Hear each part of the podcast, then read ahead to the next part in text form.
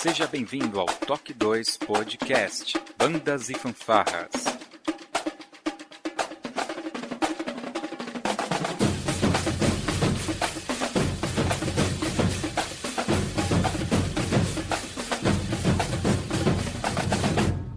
No ritmo da vida, na batida do coração.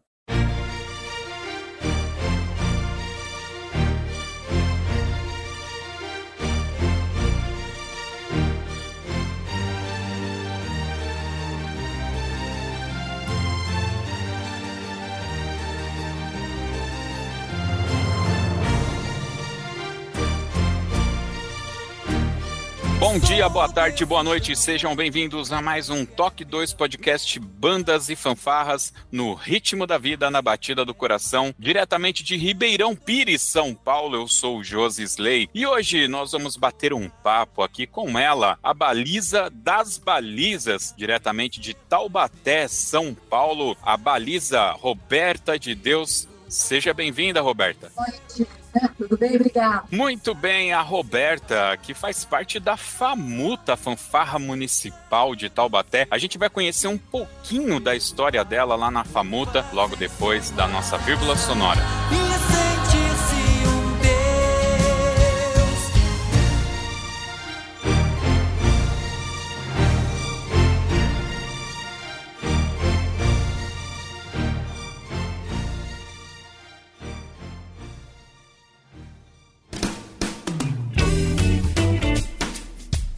Olá, você está ouvindo o podcast do Toque 2 Bandas e Fanfarras, do site toque2.com.br. Para entrar em contato conosco, você pode acessar as nossas redes sociais através do nosso site ou então pelo e-mail contato@toque2.com.br.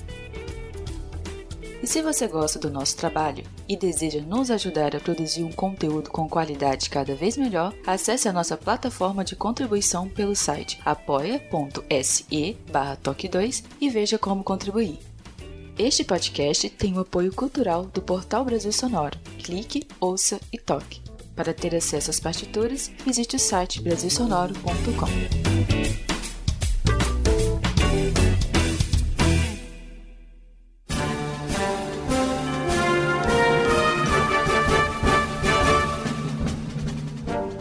Muito bem, Roberta. É, eu sempre gosto de falar como eu conheci o nosso convidado, mas você, acho que você faz tão parte da Famuta, a gente vai falar um pouco sobre a Famuta aqui. Então, quando eu tive a oportunidade de estar mais próximo de vocês, na época lá até do Rogério, então para mim era meio que normal conhecer a corporação em si, a baliza, o MOR, né? Tanto que eu já gravei aqui com o Éder algumas vezes, com o Rogério também algumas vezes, né? Então, para mim, você faz parte da instituição, né? Que é a FAMUTA. Então, foi daí que a gente praticamente é, se conheceu. Uh, eu já fiz essas perguntas para você, tá? Eu sei que não se pergunta algumas coisas para uma dama, então fique confortável em não responder caso você não queira, tá? São três perguntas aqui para a gente começar esse bate-papo. Eu gostaria de saber, não eu, né? Os nossos ouvintes lá do Nordeste querem saber o seu nome completo, a sua idade e qual é a sua profissão, aquela que paga o boleto no final do mês. Meu nome é Roberta de Deus, tenho 52 32 anos e sou professora de educação física, sou educadora física. Pô, legal. Educadora física, personal trainer, aquele cara que dá aula de física lá na escola, que joga a bola, fala, galera, joga a bola aí na aula de educação física. É tudo a mesma coisa ou é diferente? Não, é, na verdade, quando eu fui escolher a minha profissão, o meu sonho desde meus sete aninhos era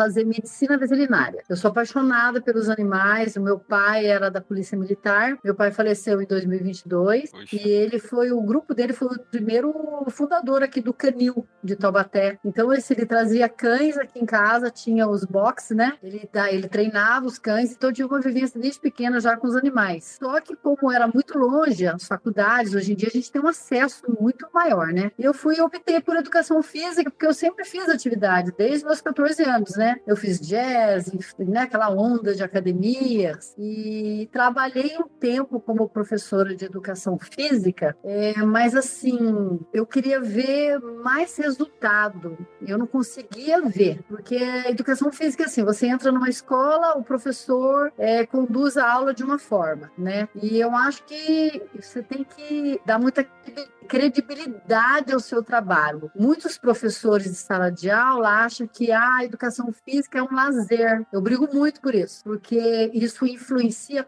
totalmente na vida de uma criança dentro da sala de aula. Aí eu comecei a não ver isso. Aí eu comecei, eu já sempre fiz balé clássico e eu sempre fui encantada pela ginástica rítmica e pelo que ela proporciona para a criança, o desenvolvimento global de uma criança. Então eu me atentei mais em trabalhar com a parte da dança e com a parte da educação física. Mas a educação física dentro da escola trabalha o desenvolvimento geral de uma criança. Então assim, lateralidade cidades espaço, é, ela pode o que é direita, esquerda e tudo mais, para quando ela for praticar um esporte, ela já tem isso já pronto para ela desenvolver. É, tem um, um, coreógrafo que é o Abel. Não sei se você conhece o Abel. É, meu amigão. Ah, então maravilha. Porque ele também é preparador físico, né? Ele é educador físico. É diferente de você, não? Não, somos professores de educação física. Somos ah. educadores ah. físicos. Muito bem. Quando você, a gente fala em a palavra educação antes de alguma coisa, eu pressuponho que a gente é, essa coisa da educação vem é, efetivamente da gente ter algum conhecimento, alguma é, adquirir algum conhecimento. É essa preparação física, essa educação física, ela tem essa meta de ensinar algo para gente fisicamente falando, comportamento, de movimentos, etc. Tem muito. Ela, a educação física, ela ensina isso desde da, da criança, o desenvolvimento da criança, né? O andar o correr, voltar, pular de um pé só, pular com o outro pé, é, andar de várias formas, né? Ritmadas, correr é, lateralmente, correr de frente, correr de costa, né? Uma coisa que a gente acha que é tão simples e tão natural, tem criança, dependendo da vivência dela, às vezes é muito criada dentro de casa, com a oportunidade de correr, de brincar, né? E, e causa muitos problemas lá na frente para uma criança, sabe? Eu tive uma experiência numa escola que eu trabalhei e a gente, o prefeito que estava aqui, eles faziam um trabalho de apostilas, né? Que era envolvido a educação física também e que em determinados momentos o professor de o professor de sala de aula. Então a professora falou, Roberto, olha, essa semana é para a gente trabalhar amarelinha. E eu falei, nossa, uma coisa tão bobinha, né? Aí tinha um aluno na sala de aula que ele não, tinha uma dificuldade de pular amarelinha. O corpo dele queria pular com o pé só, mas demorava para chegar essa informação aqui no cérebro dele. Então ele, ele se atrapalhava todo. E isso estava influenciando muito o trabalho da professora na, na sala de aula com ele e estava interferindo muito na matemática, né, para ele. Então, assim, o nosso trabalho é muito importante no desenvolvimento de uma criança. Muito bem. Bom, a gente está aqui, pessoal, é, gravando esse podcast com a participação dos nossos confrades lá da Confraria Toque 2 e um deles que está aqui com a gente é o Vitor Amarante. O Vitor levantou a mão. Vitor, você quer fazer uma pergunta para Roberta? Por favor, abra o microfone. Fique à vontade. É, boa noite, tudo bem? Prazer, sou o Vitor, sou de Rio de Janeiro, mas é, a dúvida que eu tenho é como é que foi esse início de processo com sua aprendizagem como baliza, entendeu? O que te levou a ser baliza? O início? Uhum. Como é que foi esse início? Você já era criança, que se envolveu com a ginástica, assim, mais ou menos? Então, olha, é, o meu irmão, ele foi que iniciou lá na FAMUTA, que era chamada de professor, era chamada de escola municipal, né? Chamava de de fanfarra municipal de Taubaté. E meu pai era militar e minha mãe me levava muito para assistir os desfiles de 7 de setembro. E eu vi o meu pai de farda, achava a coisa mais linda, né? E com isso foi a primeira experiência que eu tive de ver baliza, o que era baliza, né? Aí a professora de educação física sempre selecionava, né, umas meninas para desfilarem só 7 de setembro. Aí foi quando eu comecei. Isso faz, não, faz, faz muito tempo, é muita sacanagem Ai, eu tinha 14 anos. Eu tinha 14, 14 anos. anos. 14 12 muito tempo. Ah, bom, a- aproveitando que você deu essa marca temporal, a baliza, ela emula, né, na, na minha visão limitada aqui sobre o tema, tá? Eu, eu tocava trombone, era outra questão lá. Mas a baliza me parece que ela é uma bailarina que não está no palco, né? Ela é colocada ali na frente da banda, da corporação e tudo. Mas ela tem toda essa questão estética e de movimentação. É, existe uma linha de corte em termos de idade para início dessa atividade física, especificamente, aqui exemplificando como baliza, mas também no caso a bailarina, por exemplo? Olha, eu comecei a fazer balé clássico, eu tinha, eu acho que 19 ou 20 anos. Puxa. Mas o jazz, eu comecei com 14 anos, porque a minha família não tinha uma vivência, né? Eu que sempre fui louco pela dança e corri atrás. Quanto mais cedo você inicia, é melhor para você se desenvolver. Só que tem um outro fator também, né? Eu tenho muitas meninas que são assim extremamente flexíveis, mas não tem força de vontade, não tem disciplina, e a menina que não tem talento de flexibilidade e outros, essa menina às vezes ela quer tanto que ela supera a outra menina.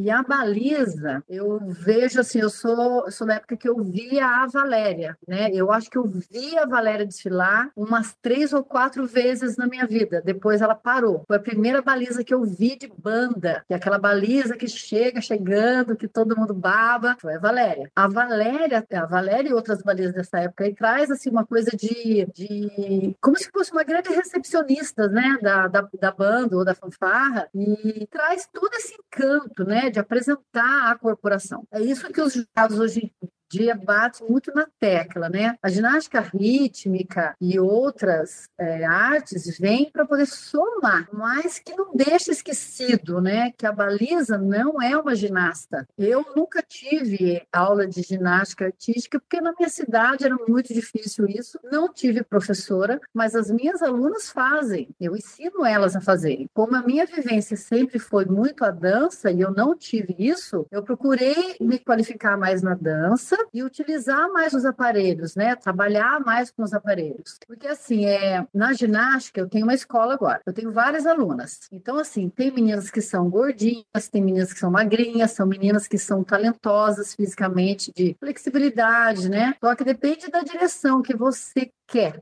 ir, né? No caso, algumas querem para atividade física, outras querem porque elas querem competir, né? Eu acho muito importante a gente sair a gente participar e a gente ser feliz, sabe? Eu acho que qualidade todos têm, sabe? A menina que é ginasta tem as qualidades, a pessoa que dança, assim como a Karine, né, do Levorim, hoje em dia ela faz parte de um, fazia parte de um grupo de dança é, muito importante de São Paulo e o que mais chamava atenção na Karina, assim, é ver o trabalho dela de dança, a expressão corporal que ela tem, porque a Malisa, ela tem que ter a dança, porque a gente está se tratando de música, né? Por que, que a ginástica artística é encantadora a parte do solo? Porque tem música, né? E a gente tem que a gente tem que conseguir interpretar através dos nossos movimentos, né? É ginástico, mas tem que ter a dança. Entendi. Então, no caso, quanto mais cedo, é, é melhor. É melhor. É, eu me lembro, na minha infância, sempre quando vinha um circo aqui na minha, na minha cidade, a coisa que eu mais gostava de ver no circo era o homem elástico, o homem de borracha e tal, né? É, eu acho que o que eu vi, assim, mais recentemente, próximo do que a gente via aqui no circo, é agora essas apresentações que tem, do Circo de Solé, por exemplo, né? É. Coisas assim tal. Para você chegar naquele nível de elasticidade corporal, não basta você apenas é, fazer essa, essa parte de educação física, né? Eu acredito que deve ter uma preparação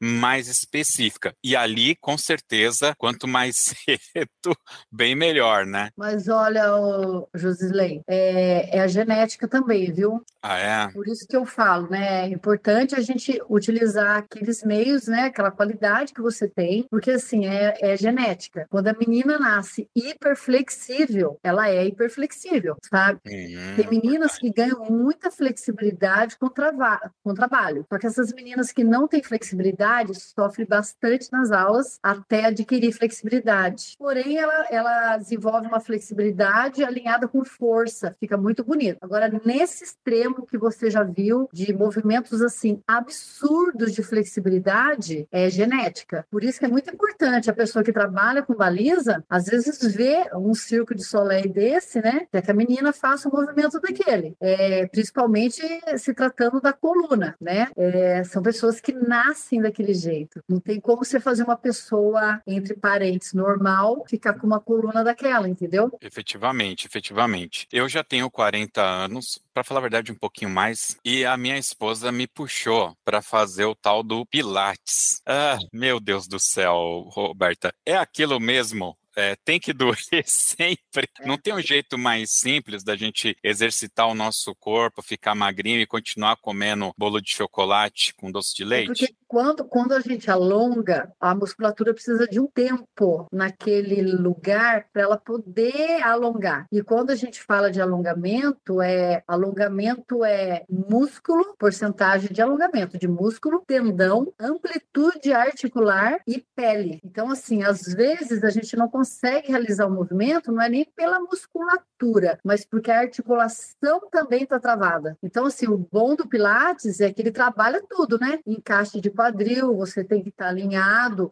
você trabalha a força de ida e a força de, da volta, né? E o alongamento é prioridade para tudo. Os pássaros se alongam, os animais se alongam, toda atividade física você tem que alongar. Então, assim, é muito importante o alongamento na nossa vida. Eu queria, deixa eu dar alguns passos para trás. Se a gente pegar lá aquela batalha de 1812, quando Napoleão, a, acredito eu, é, invade a Rússia, aqueles soldados que foram marchando até chegar lá para fazer essa invasão, eles não tinham o mesmo treinamento físico que a galera tem hoje. E quanto mais a gente vai voltando na história, eu quero acreditar que quanto mais para trás, menos preparação física essa galera tem. Ou eu estou redondamente enganado, quadradamente enganado e existe uma história, uma matéria lá na faculdade que é a história do fisiculturismo. Você tem algum dado sobre isso? Não, eu assim, eu, eu posso relatar para você, eu acho que do início de tudo da nossa vida, né? Quando veio, né? Quando, na, época da, dos homens da caverna,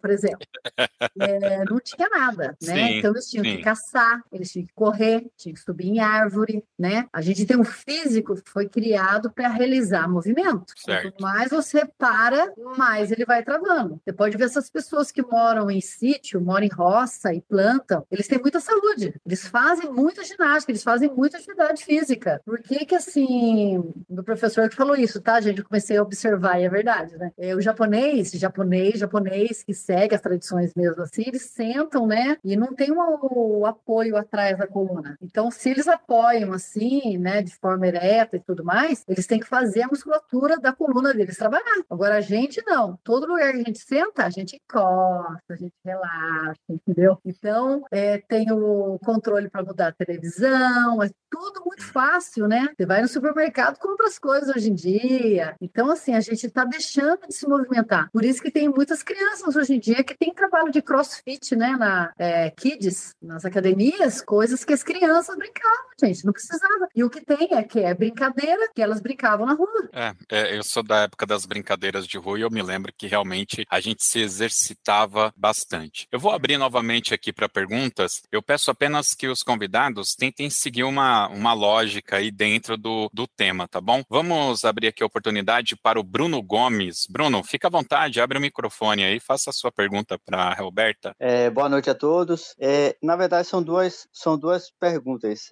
a primeira é quais as dicas né, que ela poderia dar para as balizas né, que estão iniciando, que ela ela esteve aqui no, no nosso, no, no, nosso estado, no município, né, dando um workshop pra gente. Lá é muito escasso, assim, é, sobre essas questões é, de baliza, de aula de baliza, né? Na verdade, lá nem existe, né? E de lá para da cidade de, de Paulino Neves, né, a, a gente dá aula lá, é, são seis horas de, de, distância entre a cidade aqui de São Luís, né? Então, quais as, as dicas que ela daria para as balizas que estão iniciando agora? E a segunda pergunta seria a opinião dela sobre a a competição junto entre baliza masculina e feminina. Qual a opinião dela? A essa competição é, junto. Caramba. de qual região do Brasil você fala, Bruno? Desculpe. Eu sou de São Luís do Maranhão.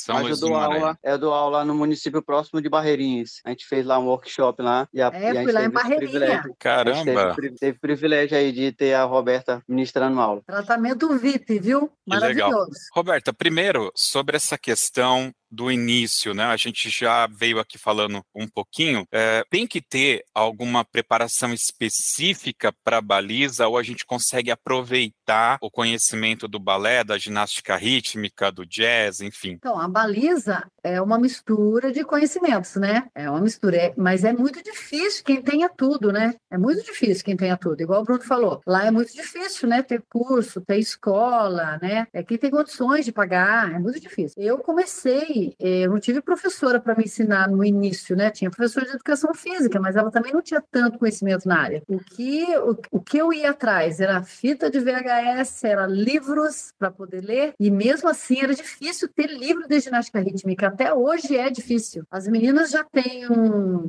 já tem uma, como é que fala? Uma ajuda muito grande para elas é a, é a, rede social, né? Internet. Tem muitas coisas hoje em dia, porque é você abrir na rede social, você encontra os aparelhos da ginástica que medida que tem, é, sobre a leitura, né? Na área do balé, na área do jazz, você consegue ter essa informação. Porque aquela coisa, né? Nada substitui o professor, né? Mesma coisa, uma pessoa que vai aprender a tocar sozinho, né? Se você tem um professor é uma coisa, você sem o professor é outra, né? Tratando em mexer com o seu corpo inteiro. Mesmo uma pessoa que faz aula de dança ou ginástica há muito tempo, vira e mexe, ela está fazendo coisa errada, né? Tem que ter um professor ali. Então, assim, já que não tem, ela tem que procurar ler sobre a dança, sobre a ginástica, o que pode ser feito no início, né? Porque é um leque muito grande de informação, né? É como trabalhar com os pés, como trabalhar com encaixe de quadril, como trabalhar com abdômen. Você vê isso no Pilates. Quando uma pessoa nunca trabalhou com Pilates, você tem que falar, nossa, mas eu tenho que pensar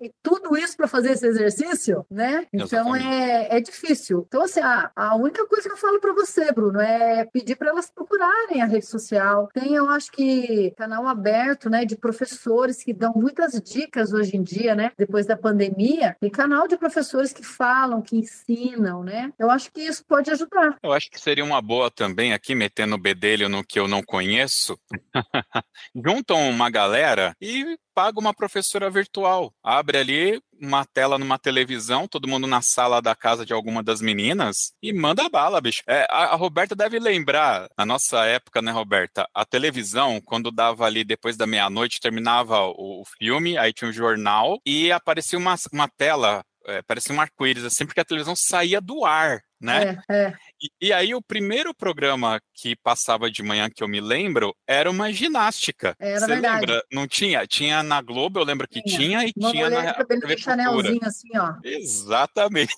Esses dias eu vi na televisão, não acreditei que eu tava vendo. Incrível, né? E é. ela, a gente fazia ginástica, uh, eu era pequeno, eu ia porque eu era criança, eu achava aquilo fenomenal, né? É. E a é. gente fazia ginástica na, é, pela TV. É isso mesmo. Bruno, se você não se importar, a sua segunda pergunta, eu queria segurar ela mais para o final, tudo bem? Pode ser, pode ser. Beleza, tá bom. O Daniel também levantou a, a mão. Daniel, por favor, abra o seu microfone e faça a sua pergunta. Boa noite a todos, a todas e a todos. É um prazer, Roberto, e Jocelyn e aos demais participar do podcast. Eu gostaria de saber, na verdade, é, Roberta, qual o seu pensamento em relação à identidade é, de ser referência né, para as balizas do Nordeste e de todo o Brasil ao longo da sua trajetória profissional. E qual seria a sua visão né? Qual é a sua visão hoje para o fortalecimento e o treinamento, o crescimento dessa comunidade no Brasil? Daniel, para mim é uma honra. Eu nem estava sabendo disso, mas para mim é uma honra, viu? E olha, Daniel, é a gente que eu falei já para o Josilei uma vez, né? Eu, eu sempre fiz com muito amor tudo que eu faço, sabe? Eu sempre, eu nunca busquei ter esse reconhecimento. Nunca busquei. Eu sempre fiz porque eu sempre gostei. Eu sempre gostei da, da Famuta, eu sempre gostei da minha cidade, eu sempre fui encantada pelo meio. E, e eu acho que isso daí eu, eu, eu fui colhendo agora, mas eu nunca imaginei que chegasse nesse ponto. Nunca trabalhei para isso. Mas eu fico muito grata pelo reconhecimento. E várias meninas, né, é, perguntam para mim, balizas masculinos também, ou balizadores, dependendo da região, eles perguntam, né,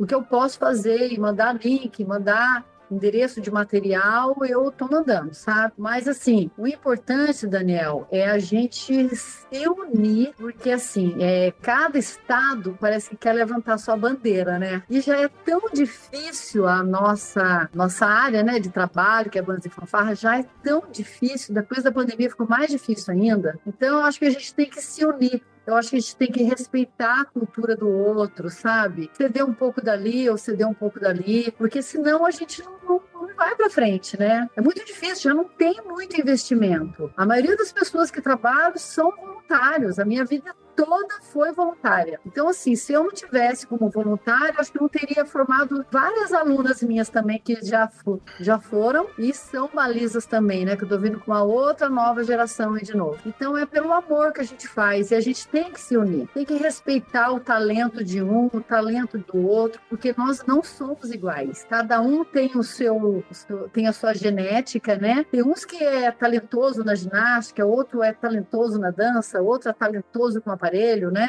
E é isso. Eu acho que a gente tem que se unir, se unir e se respeitar mais. Eu me lembro que eu cheguei a comentar com você, Roberta, que é, isso é bem interessante. Nós temos aqui um podcast com a Natália de Mogi das Cruzes, que é uma, uma garota bem jovem, inclusive. E na lista de, de, de balizas que ela tem como referência, obviamente que você apareceu lá no topo.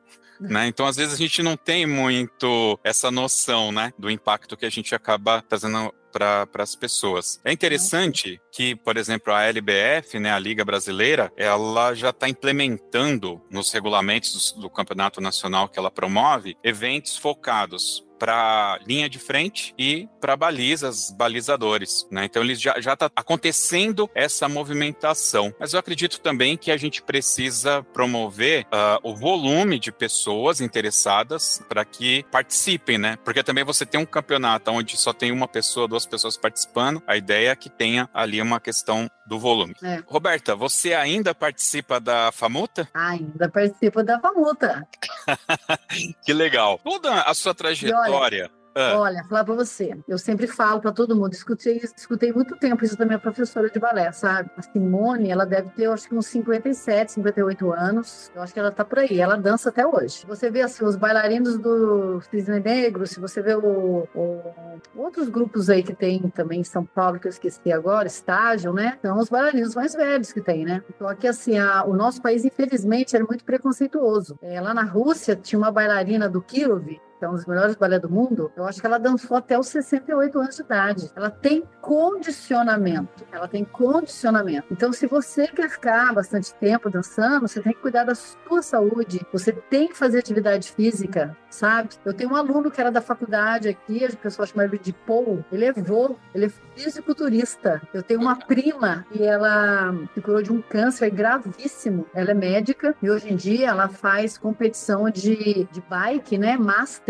É uma, uma, uma, uma menina de 30 e poucos anos, não pega ela numa competição dessa, sabe? Ela faz trilha em em Ouro Preto. Ela faz trilhas assim complicadas. É, eu tenho um primo que perdeu um braço num, num, acidente gravíssimo. Hoje em dia ele compete, né? Ele é competidor de bike e compete com pessoas que não são amputadas. Então, assim, é, você tem que estar tá preparado, você tem que se preparar para você conseguir ficar mais tempo. Uma que você pode ter lesões também, sabe? Então, o importante é a gente ser feliz. Isso que é importante. Eu acho bastante interessante essa sua fala, porque você coloca aí, é, e por isso que o Daniel citou que você se tornou esse ícone para essas meninas, né? Para esse público das balizas. Porque, na real, olhando para você, eu vejo que você vende muito uma vivacidade, né? Uma uma pessoa bastante espontânea, com a mente parece sempre muito lúcida, né? E você vive bem no sentido de se alimentar bem, se exercitar, né? E, e, eu concordo com você quando você fala que o nosso país ele não abraça, né? Parece que a pessoa ela vai ganhando uma idade e vai entrando para escanteio. E efetivamente não é assim que funciona, né? A gente tem, né? A Bruna Lombardi tá aí para dizer para a gente, uma das mulheres mais lindas do Brasil, tá? já tem mais de 70 anos, né? Enfim, então acho que isso é, realmente é, é, bastante importante, né? Você é. acaba sendo esse exemplo, né? Quando a gente vê você na avenida, a gente está muito interessado ali é, em ver a sua performance, que eu acho que é o que interessa, né? A sua preparação física. Mas e olha, eu vou falar mais para você, viu, José? Ah. Tem farda nova destacando aí esse ano. Caraca, Lisa, isso aí você me quebra. A gente não para. Que bacana. Que bacana. E eu tô sabendo umas outras coisas, é porque a gente não pode falar tudo que a gente sabe.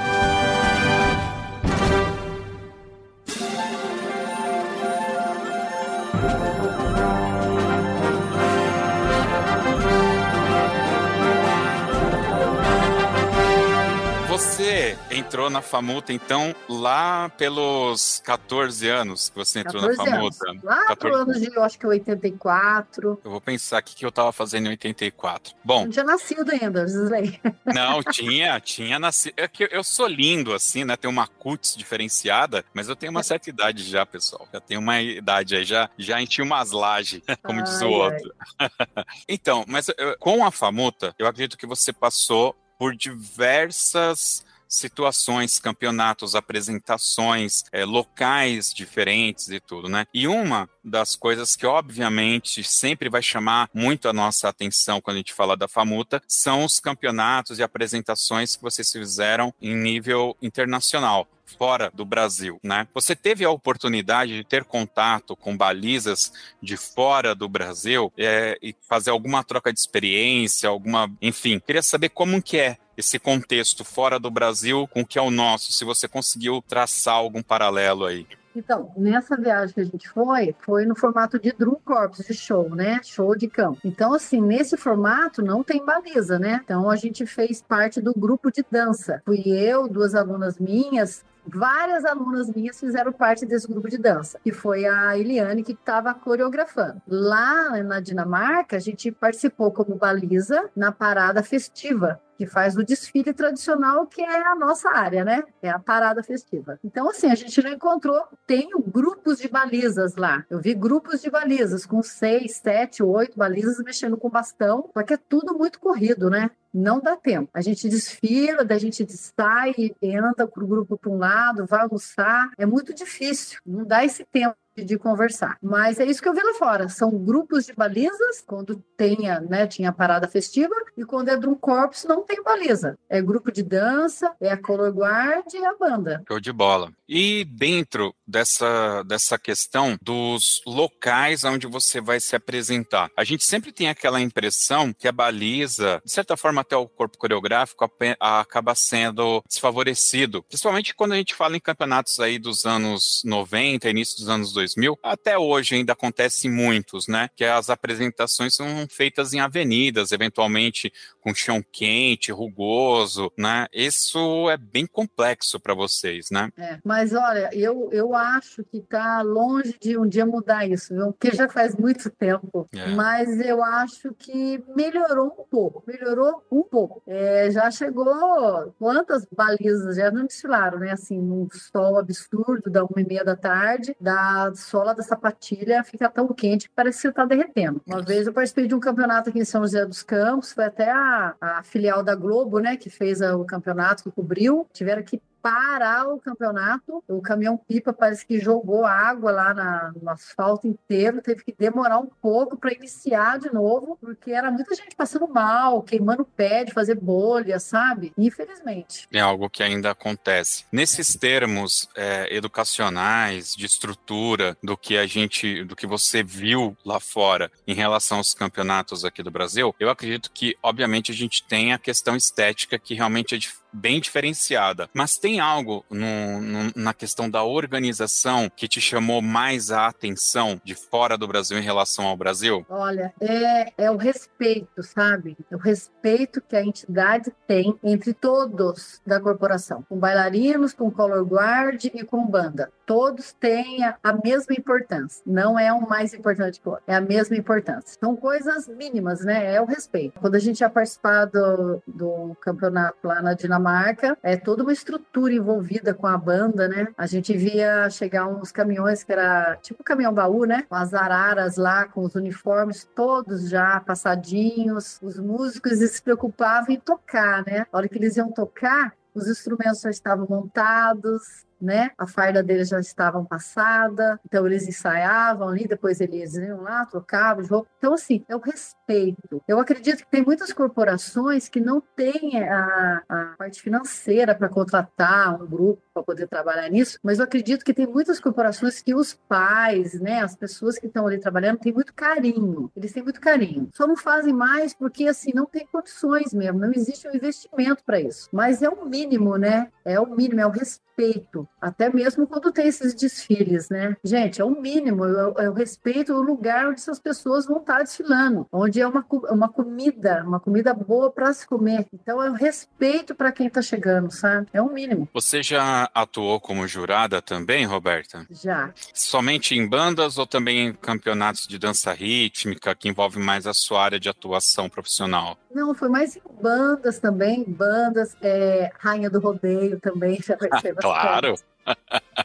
Eu fui jurada bastante já também. Tá. Mas você já atuou também é, jurado de campeonatos de dança rítmica? Não, para ginástica rítmica você tem que ter curso de arbitragem. Ah, ok, ok.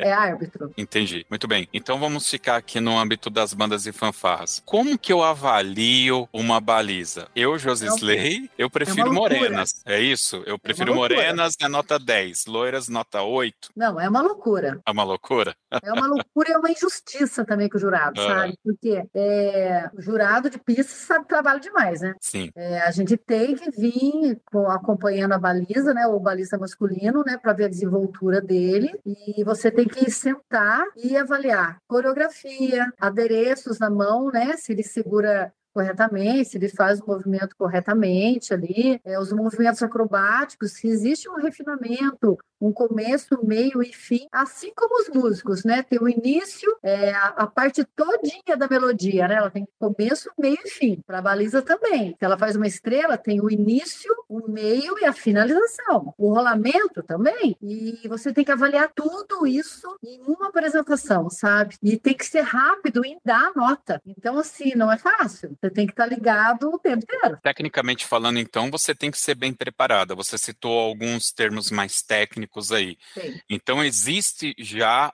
vou dizer ali, um catálogo de movimentos que você sabe que a baliza eventualmente vai executar e é. dependendo de como ela executar, é, é, você vai atribuir ali uma, um peso na sua nota. É. Tem os movimentos de dança, né? Que você tem que ter uma você tem que ter um conhecimento com dança. É, você tem que ter um conhecimento com a ginástica, é, parte coreográfica, né? Ela vai se apresentar, ela tem que utilizar todo o espaço que ela apresenta, não ficar dançando só no meio, né? Ela tem que utilizar o espaço dela, tem que distribuir os movimentos acrobáticos. Não adianta só vir fazer mortal, mortal mortal, mortal, mortal, mortal, mortal. Chega no final, igual um concurso que eu fui jogar no Rio de Janeiro, né? É, tinha um baliza masculino talentoso com a ginástica e tudo mais, só que assim, ele fazia mortal, imortal, imodante, imortal. Chegou no meio da coreografia, ele não conseguia falar. Ele teve que parar, respirar, respirar, a música tocando, e depois ele foi continuar de novo, né? Então você tem que saber distribuir isso, né? Ah, esse momento da música é o momento que é mais tranquilo,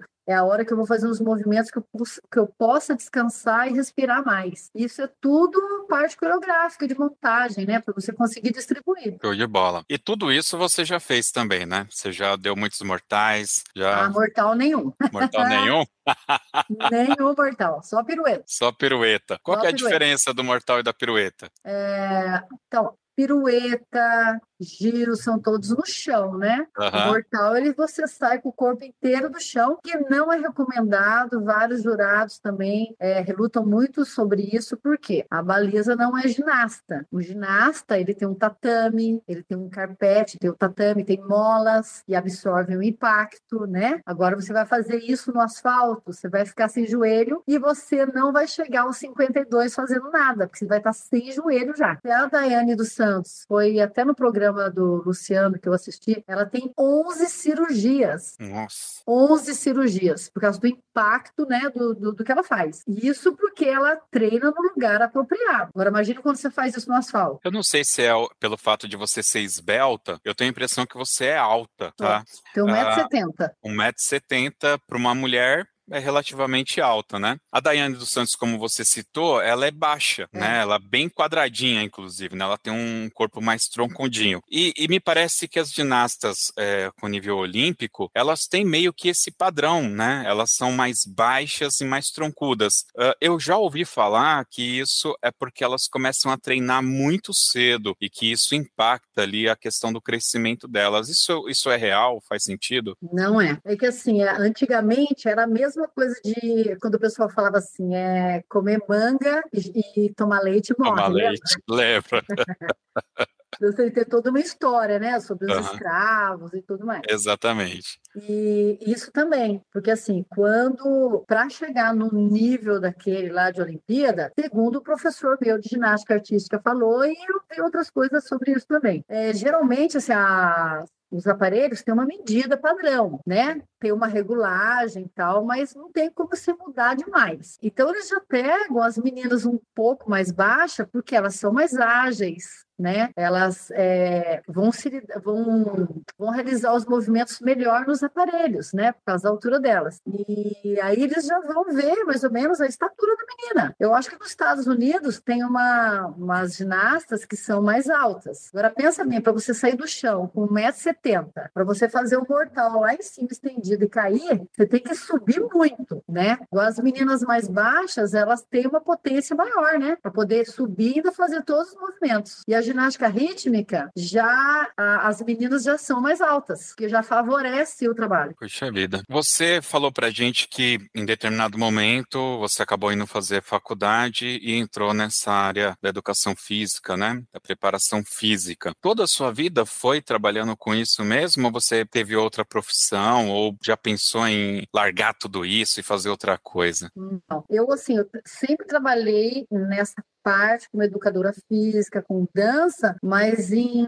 em lugares diferentes, assim, né? Numa áreas diferentes. Eu trabalhei com trabalhei com deficiente auditivo três anos, me mandaram para lá, eu não sabia nem o que, que era libras. Nossa. Eu trabalhar dança. Então você não tem noção quando eu fiz uma fila e no determinado momento da música era para ir um para cada lado. Eu não conseguia passar essa informação. Aí a professora veio e falou assim: ó, oh, você é diferente dele, que é diferente dele. Eu falei, nossa, não acredito, né? Aí eu trabalhei três anos, aprendi muito e eu me realizei como profissional, porque o médico, né, falou para mim que, Roberto, você não tem noção de como é importante a atividade rítmica na vida deles, porque a nossa primeira experiência, o primeiro contato que a gente tem de ritmo é no útero da nossa mãe, né? O batimento do coração, o funcionamento dos órgãos lá, e a gente tem um ritmo para falar, para andar, eles não têm esse ritmo, eles não ouvem, né? Eu consegui fazer um belo trabalho com eles lá. Depois trabalhei com síndrome de Down, trabalhei com terceira idade, e fui para a área da ginástica. Mas, assim, acrescentou muito na minha vida. Todos esses trabalhos, acrescentou demais. Quando a gente fala de um músico performático, né, uh, a gente vai colocar aí, eh, principalmente na, na primeira parte ali da juventude, vou pegar até o meu exemplo, né? Quando eu entrei nesse mundo de bandas, o meu instrumento praticamente ficava montado em cima da minha cama o dia inteiro. E todo o tempo que eu tinha disponível eu estava lá treinando, fazendo nota longa, etc e tal. Quando eu olho para uma pessoa que atua com o corpo, né, essa questão do físico, eu acredito que existe uma limitação física ali do quanto você consegue treinar. Uh, você também tinha esse ímpeto de treinar? Você, aliás, eu acredito que você treinou muito antes de se tornar a especialista que você é hoje, né? Como que é essa curva de aprendizagem para quem atua na área de educação física? É, em relação à dificuldade de você a dificuldade de você realizar esse movimento, a, a barreira que você tem que romper? Não necessariamente a dificuldade, eu diria mais a questão de horas de trabalho que você teve, né? Todo o tempo que você investiu. É, é,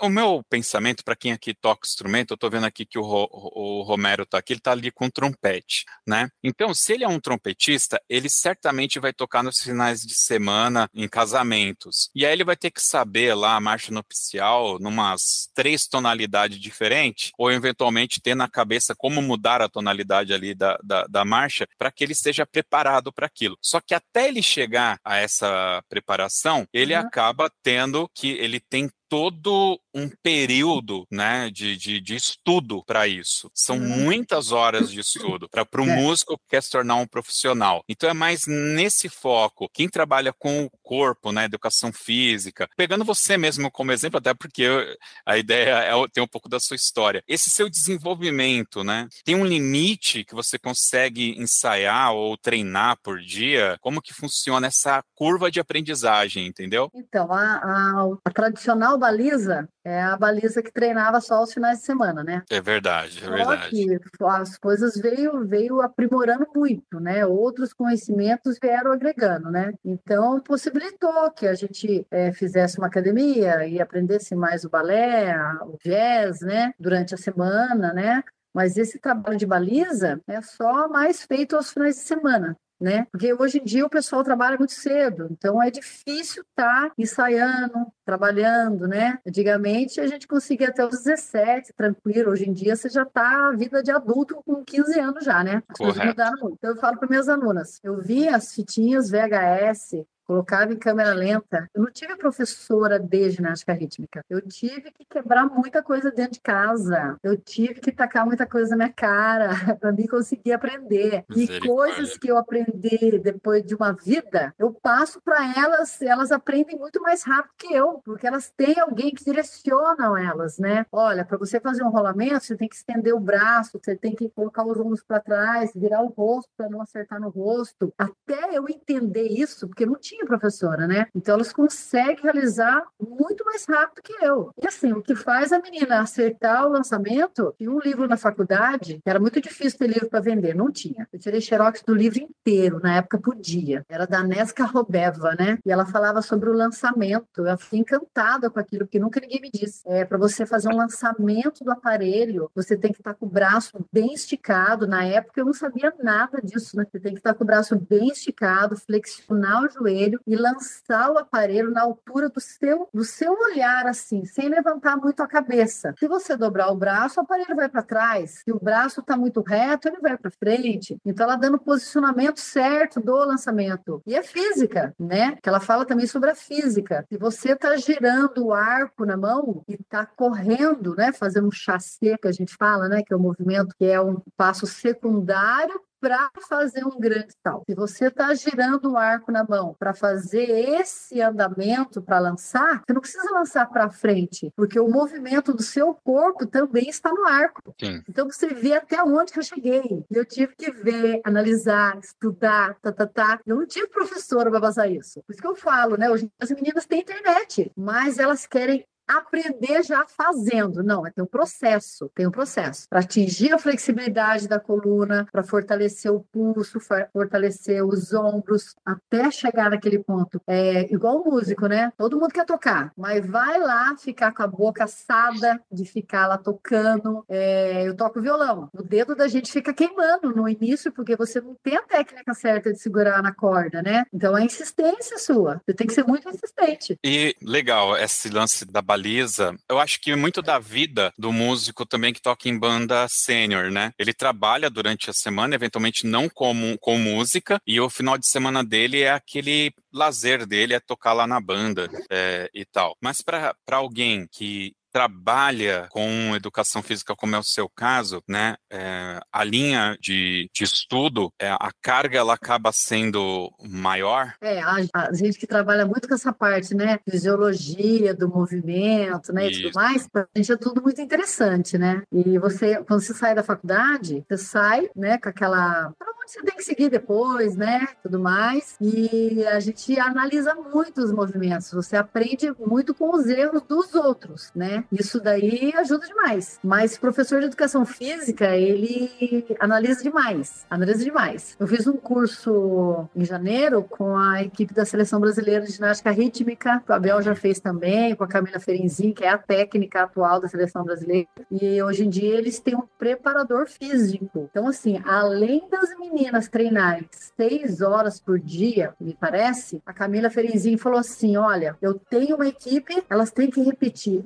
várias e várias e várias e várias e várias vezes aqueles movimentos de bola, de arco e tudo mais. Só que assim, eu tô tendo muitas meninas com lesões. Eu não tô conseguindo segurar um conjunto com cinco meninas para chegar nas Olimpíadas. Então eu preciso de um trabalho para elas que elas não tenham lesões. Teve que fazer um trabalho é, de musculação, de fortalecimento específico para elas. Então, assim, ele deu umas dicas para gente sobre fazer o agachamento, quando o joelho da menina oscila, como você fazer essa correção. Então, assim, é encantador. Eu adoro essa parte de fisiologia, sabe? Gosto demais.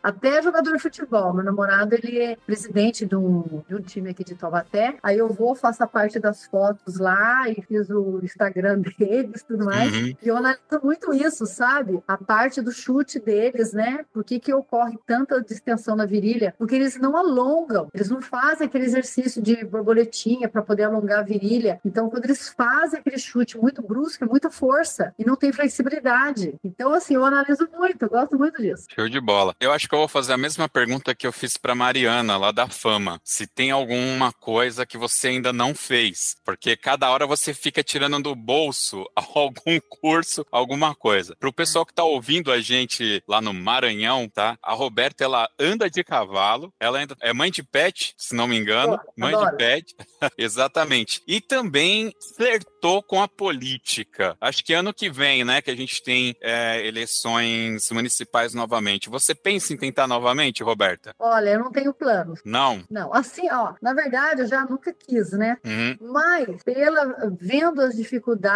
né, da FAMUTA, de outras, né, projetos que tem aqui do Abaté, e por gostar tanto, por vivenciar tanto, né, vivenciar dentro das escolas, vivenciar a transformação que é feita na vida das pessoas, por isso que eu queria. Mas eu vi o que todo mundo já viu, né? Ah, infelizmente, as pessoas, isso porque elas, é, é, dependendo da vida também que levam, não conseguem nem raciocinar né, sobre isso. É, as pessoas não pensam no projeto a longo prazo para favorecer um bairro. Eles pensam em favorecer naquele dia. Teve um vereador aqui e na época da pandemia ele fazia umas lives e colocava várias cestas básicas dentro do caminhão, mostrando que estava arrecadando, né? É, cesta básica para todo mundo e tal, tudo mais. Pô, esse cara ganhou, entendeu? Esse cara ganhou. Então, assim, é, as pessoas, infelizmente, elas querem é, a solução naquela hora. Elas querem a solução naquela hora. Se você não deu a solução naquela hora, então você não é um vereador legal. Você não é um vereador legal. Então, isso me desencantou sempre. A gente já sabia que ia acontecer isso, né? Mas foi uma tentativa. Legal. Bom, seria interessante ter uma Roberta vereadora. É, é, vamos ver, olha, com certeza as propostas virão novamente. Uhum. Porque é difícil ter mulher na área, né? Que se interesse. É obrigatório os partidos ter, né? Não sei Exato. se é 5%, não lembro da porcentagem, de ter essas mulheres. É obrigatório hoje em dia. Conheço muito esse prefeito aqui, né? Que levou a Famuta para vários lugares. E com certeza, vamos, vai depender vai depender de como eu vou estar. Beleza. Bom, eu posso estar enganado, mas eu acho que se eu não citar aqui os cavalos, depois você vai brigar comigo. Então fale pra gente essa paixão que você tem por cavalos, porque o seu Instagram é tomado de cavalo, não é? é.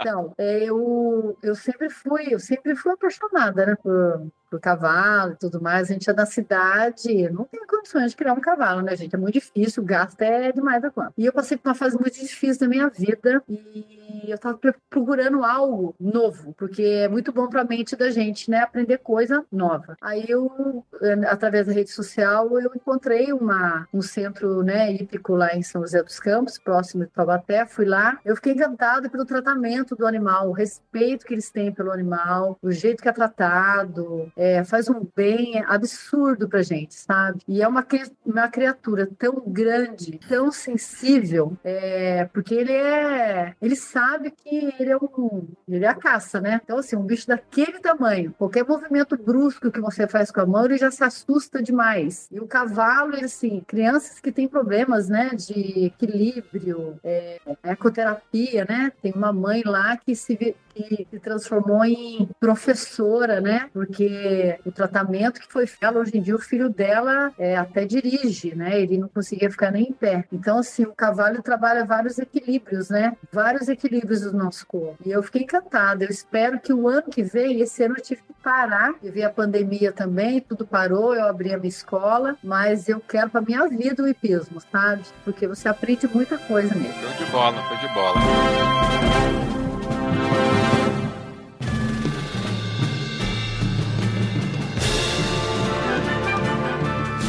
Bom, eu vou trazer aqui agora de volta o tema colocado pelo Bruno. Claro, se você se sentir confortável em falar. Eu me sinto extremamente confortável porque é, essa questão que o Bruno colocou, eu expando para outros temas que para mim se englobam, tá? E eu olho de um ponto de vista muito técnico. Então, eu vou repetir aqui, você se sinta, por favor, à vontade, tá? Se quiser compartilhar a sua visão, que é a questão dos balizadores. Eu vou usar esse termo balizador porque eu vejo que acabou meio que caindo na boca do pessoal utilizar. Então você tem a baliza mulher e você tem o balizador, né? E se eu entendi bem, o Bruno perguntou é, essa competição dos campeonatos aonde eles se enfrentam entre eles, né? Uhum. É, as duas classes aí participando na mesma regra, por assim dizer, né? Qual que é a sua uhum. visão, é, Roberta, sobre esse contexto? Olha, a, o nome já está dizendo, né? Baliza masculino, se tratando dos meninos. Geneticamente, geneticamente, né? O trabalho de força, de flexibilidade, são raros meninos que têm uma flexibilidade absurda, mas tem. Só que é a minoria. A maioria das mulheres são mais flexíveis pela natureza nossa, né? Porque a mulher ela, ela fica grávida, é um estudo, né? Existe um estudo, né, sobre isso, sobre a bacia, sobre toda a parte articular, é própria genética. É, eu acho que assim, tem que se existir um regulamento, tem que se existir um regulamento para criar um embasamento, para ter uma seriedade nesse julgamento. Se você for comparar, ó, na ginástica artística tem o Diego Hipólito, Hipólito, Hipólito, o Diego Hipólito, né? Ele é homossexual, ele é gay. É, tem o outro, que ele é o japonesinho também, que esqueci o nome dele. Eles fazem o trabalho né, de faz as competições, competem nos aparelhos masculinos, porque eles a genética deles, eles têm mais força, né, da própria genética. No balé clássico, mesma coisa. Eles os os bailarinos, eles saltam mais, né? Eles giram mais e tudo mais. Por quê? Porque eles têm força, né? A bailarina é utilizada uma força diferente. Então, eu acredito que, assim, o trabalho do, do baliza masculino dançando, o homem dançando é lindo. Eu tenho vários amigos que são bailarinos, o trabalho dele é maravilhoso. Só que tem que ter um regulamento, não pode ser igual, sabe? A ginástica artística no Japão, hoje em dia está mais fácil da gente poder é, pesquisar sobre isso. Lá no Japão, a ginástica masculina, eles utilizam corda, utilizam dois arcos pequenos, é, utilizam também duas massas que são maiores. Eles fazem alguns movimentos que é de uma arte marcial lá, muitos movimentos de onda. É espetacular. Eu não sei se é na França, já não tenho muita profundidade sobre isso, mas eu acho que na França tem a ginástica é, rítmica, que é igual à ginástica rítmica feminina, que é com os mesmos aparelhos, sabe? Eu acho acho que a gente tinha que filtrar. Vamos trabalhar de que forma? Vai julgar é, diferente, mas vai diferente como? Tem que ter um regulamento claro para isso, sabe? E que não tem. É julgado como a baliza. E eu acho que assim, ah, vai julgar como a baliza, mas assim, tem que ter algo diferente para ser julgado. Eu acho que tem que, tem que, tem que ter um regulamento para isso. Porque senão vai ficar nessa briga. Tem concurso que, ah, não tem concurso que é julgado, tem concurso que não é julgado. Tem banda que tem baliza masculino, tem banda que não tem baliza masculino. Eu acho que é por causa de ficar muito muito aberto isso ainda. É, é um caso realmente complexo. Uh, aqui no, em São Paulo, se não me engano, ano passado, uh, o concurso de Caieiras já contemplou isso no, no regulamento do, do concurso. E posso estar enganado, mas se não me falha a memória, eles criaram a categoria, né? Então você tem a categoria baliza feminino e a categoria baliza homem, é. É, masculino, homem, enfim, que o pessoal eu, eu, eu, percebo que a galera usa muito o termo balizador mesmo, né? É, e eu concordo, eu acho que eventualmente é, se criar duas categorias assim separadas é ok. Eu acho que faz é. parte do jogo, a gente, inclusão, toda, tudo isso acho que faz parte do jogo, até porque, como eu costumo dizer, muito da, da moral, da ética que eu aprendi da minha vida, na real eu aprendi no meio de bandas, sabe? O meu pai faleceu, eu tinha 14 anos, e aí eu já, na sequência, entrei na banda aqui de Mauá, e a gente tinha uma questão muito rígida. O Ademir tá aqui. E eu me lembro quando o Ademir começou a participar da banda, né? Ele era o mora ali da banda. Eu, sinceramente, o Ademir pode até me corrigir, mas eu não me lembro, não me lembro em momento algum a, a questão da gente ficar denegrindo imagem e tal. Não, porque a gente era uma galera ali que era todo mundo igual. A gente tinha o mesmo objetivo, que era ir para os campeonatos e ser a melhor. E fomos, tá? Desculpa, galera. Mauá sempre apavorou Entendeu?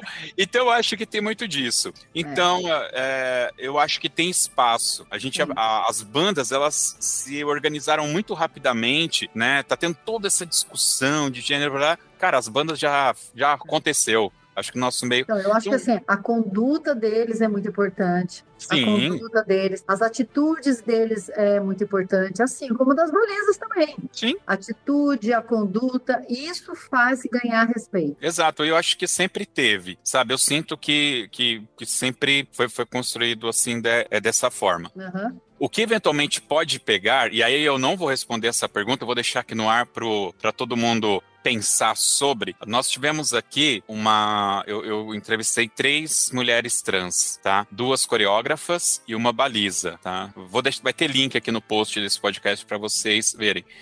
Só que essa, ela, você só sabe que ela é trans se ela te contar, entendeu? E aí a gente começa eventualmente entrar numa discussão que realmente a gente vai parar para pensar um pouco mais, tá? Então aí talvez as questões mais olha, biológicas falam mais pesado aí, né? Tem, olha, tem um time, tem um time de time de vôlei, não sei se é de São Paulo, eu vi essa reportagem na televisão, e tem uma trans no time de vôlei feminino. É, acho que é aqui de São Paulo e, até. Em São Paulo, né? Então, só que ela, ela tem o acompanhamento com o médico. Ela toma, eu não sei uma porcentagem que ela toma de hormônio feminino, porque assim, não é justo o trabalho de força né, dela para com o outro time. Então, é. eles fazem isso para poder igualar a força dela com as meninas, uma coisa assim. Tanto que eu falei para você que pega muito essa parte genética de força, né? É a, é a da própria é, natureza. É, é, eu acho que é o que mais. Acho que a grande discussão tá nesse ponto, né? Da, dessa força que o homem tem, porque é inerente, é genético, como que você falou. Realmente. Mas muito bem,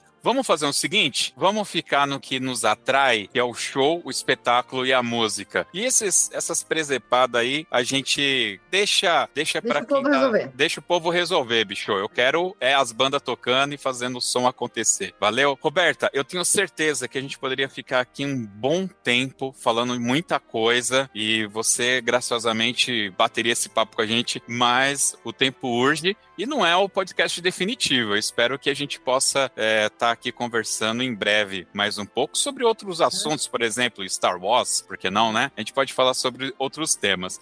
Então eu gostaria aqui de agora abrir um espaço para você é, fazer aí um, um, o seu comentário final, a sua conclusão. Você pode usar esse para agradecer alguém, pode cobrar uma dívida, mandar um recado, uma indireta, enfim, vale qualquer coisa. O, o tempo é seu. Ó, eu agradeço pela oportunidade novamente, né? Agradeço muito pelo carinho do, do pessoal, né, que aprecia muito meu trabalho. É, não sou uma super baliza, não. Só que eu acredito que eu sou uma pessoa muito insistente, sabe? Eu fico brigando muito pela, não só pelas balizas, não, mas pelas bandas e fanfarras, sabe? Pelas bandas e fanfarras. Eu brigo muito por isso. E eu tenho a agradecer, agradecer pelas pessoas que apareceram na minha vida, é, pelo, pelo Rogério Maestro, que a gente tem ele como referência referência, né?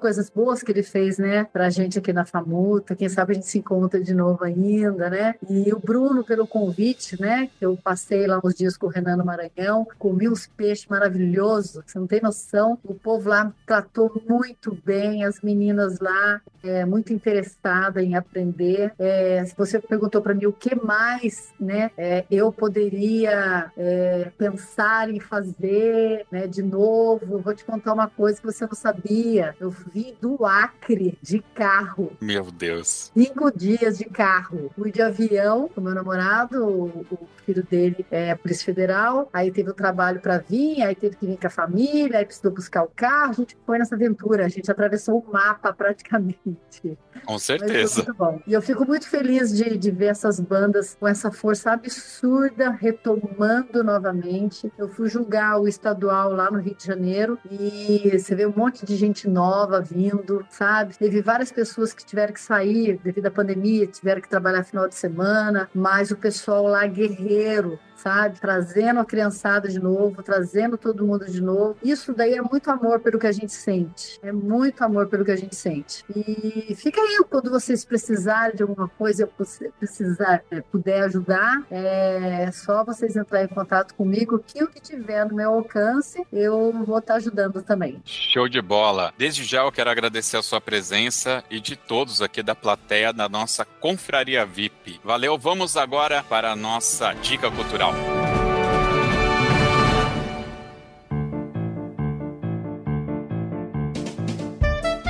Muito bem, meus queridos, a dica cultural é aquele momento em que o nosso convidado vai dar uma dica pra gente. Pode ser um livro, pode ser um filme, uma série, um sabor de pizza, horas bolas, por que não? Vale qualquer coisa, Roberta. Tem aí uma dica pra gente bem legal? Ou duas ou três? Eu falo muito com meus alunos. Assistam o filme Desafios de Gigante. Cara, esse filme é muito bom. Esse filme é muito bom. É maravilhoso, né? É muito bom. É muito bom. Um ótimo, ótimo, ótima dica. Pra quem não assistiu, tá? Envolve futebol americano é um, um, treinador que ele, ele já tá desgostoso, né, Roberto? Ele já tá assim, não, não tá curtindo. E aí acontece algumas coisas na vida dele, assim, que dá uma armada, na, muda, né, uma chave na cabeça dele, e ele resolve sair puxando o time. É, é uma boa história. É um filme simples, aliás, né? E muito bom, muito bom. Isso, isso e a gente passa muito, né, com os nossos alunos, nossos alunos Sim. passa por isso e, e, querer fazer algo, mas é, muitas vezes o olhar do outro, né, prejudica aquilo que você sabe que você é muito capaz de fazer, naquela hora que ele atravessa o campo de futebol.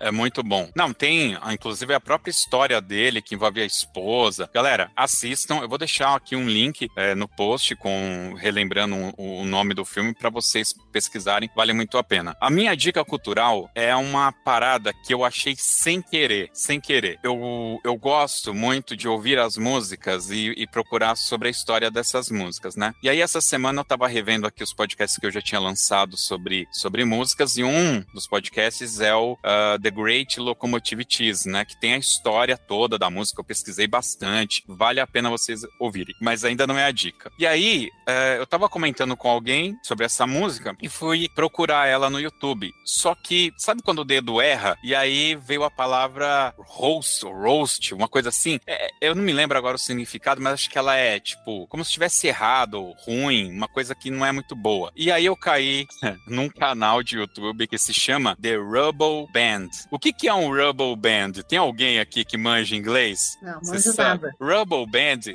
nada mais é do que aquele elastiquinho do dinheiro. Sabe aquele elastiquinho de dinheiro? Aquilo é um uhum. rubble band, é aquilo. Só que aqui é um trocadilho, porque esse esse canal que tem apenas 92 inscritos é uma galera, tipo, que tem um cara que toca clarinete, tem um cara que toca saxofone, bateria, teclado, trompete, tuba. E eles se reúnem lá numa garagem para tocar as músicas. Mas eu ainda não consegui descobrir se é, é, é proposital. Eles tocam muito mal. Muito mal.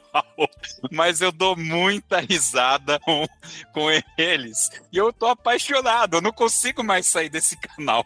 Eu passo o dia ouvindo eles tocando as músicas mal tocadas, sabe? E tudo tem o Horst. Horst. Vamos ver aqui o que, que é esse Horst. Horst. Aqui, ó. Pior. Exatamente. Pior. Significa pior. Então a música que é The Great Locomotive Cheese ficou The Horst Locomotive Cheese. Tipo, a pior locomotiva de caça. E é horrível, porque eles tocam teiga.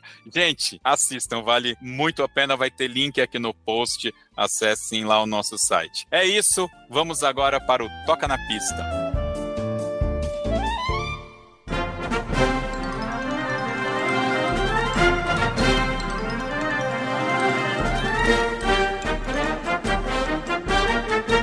Muito bem, meus queridos, o Toca na Pista é aquele momento que a nossa convidada vai escolher uma música para a gente tocar aqui no final. Mas assim, Roberta, não pode ser qualquer música. Você tem que escolher uma música que tem uma história, um porquê, um sentimento, entendeu? E assim, vale tudo, desde Che Blonde até Toquinho, vale qualquer coisa, tá? Não precisa ficar só nas músicas de banda. É aquela música do coração mesmo, aquela que traz a, a memória um, um, momento bacana aí da sua vida. Ah, ó, os momentos maravilhosos que eu passei, que assim, eu chorava na pista quando entrava, era o esporte espetacular, não tem outra. que eu acho que assim virou uma marca, não virou da Famuta? Virou uma é uma marca, né? A primeira virou. vez que eu vi foi a Famuta e eu vou até lembrar onde que foi, hein? Deve ter sido lá em 94, 95 ali em Itacoaxetuba. Aliás, 95 Itacoaxetuba foi a primeira vez que eu vi a Famuta tocando o Rei do Gado. Você é. já tava lá, né? Os Mezenga, né? Os Perinazes. Exato. Cara, aquilo para mim foi, eu falo, mano, isso não pode ser uma fanfarra, isso é uma banda, não é possível, não é possível. Muito lindo, né? O Wagner tinha uns arranjos assim maravilhosos. O Wagner, poxa, ele sumiu, eu não lembro mais do. Ele teve um momento que ele saiu, né, da Famota, que é o irmão do Rogério, Faz né? Muito tempo que eu não vejo o Wagner também. É. Ele, o Rogério tinha dito que ele tinha virado corretor de imóveis, que realmente teve um aquecimento do, do, do mercado imobiliário e tudo, uhum. mas é, realmente eu, eu perdi. Nunca mais, eu nunca tive mais contato com ele. Olha aí, um cara bacana pra gente chamar aqui para tocar uma ideia no Toque 2, ver, Verdade. né? o que, que aconteceu. Muito bem, eu quero agradecer aqui a presença do Bruno Gomes, do Daniel Eleres, do, Ro do Romero Rodrigues, do Ademir Ruiz, da Maria Carolina, da Olinda, tá por aqui Olha, também. Olinda! É, ela estava escondida, ela é pratinha. Beijo, Olinda! Beijo! e do maestro Ricardo Oliveira com o cavaquinho dele aqui, um maestro que toca cavaquinho. Eu achei fantástico isso. Muito obrigado, meus queridos. Eles fazem parte da Confraria VIP, que é o grupo pago aqui do Toque 2. Se você quiser participar da nossa confraria, tem link aqui no post. Basta dar uma clicadinha lá que eu passo todas as informações para vocês. É, mais uma vez eu queria agradecer, é, Roberta, a sua presença aqui. Muito obrigado. Para mim é sempre um prazer ouvir as histórias, opiniões dessa galera que faz o mundo de bandas acontecer, assim como todos que estão aqui, que são todos professores, coordenadores, a galera que está sempre lutando em prol dessa arte maravilhosa, né? E mandar um abraço para todos os ouvintes lá da região norte, lá da Amazônia, galera do sul também, que tem privilegiado muito a gente aqui. E é aquele recado de sempre, galera. Para ouvir este e outros podcasts do Toque 2, basta acessar o nosso site toque2.com.br. É isso, valeu e até o próximo Toque 2.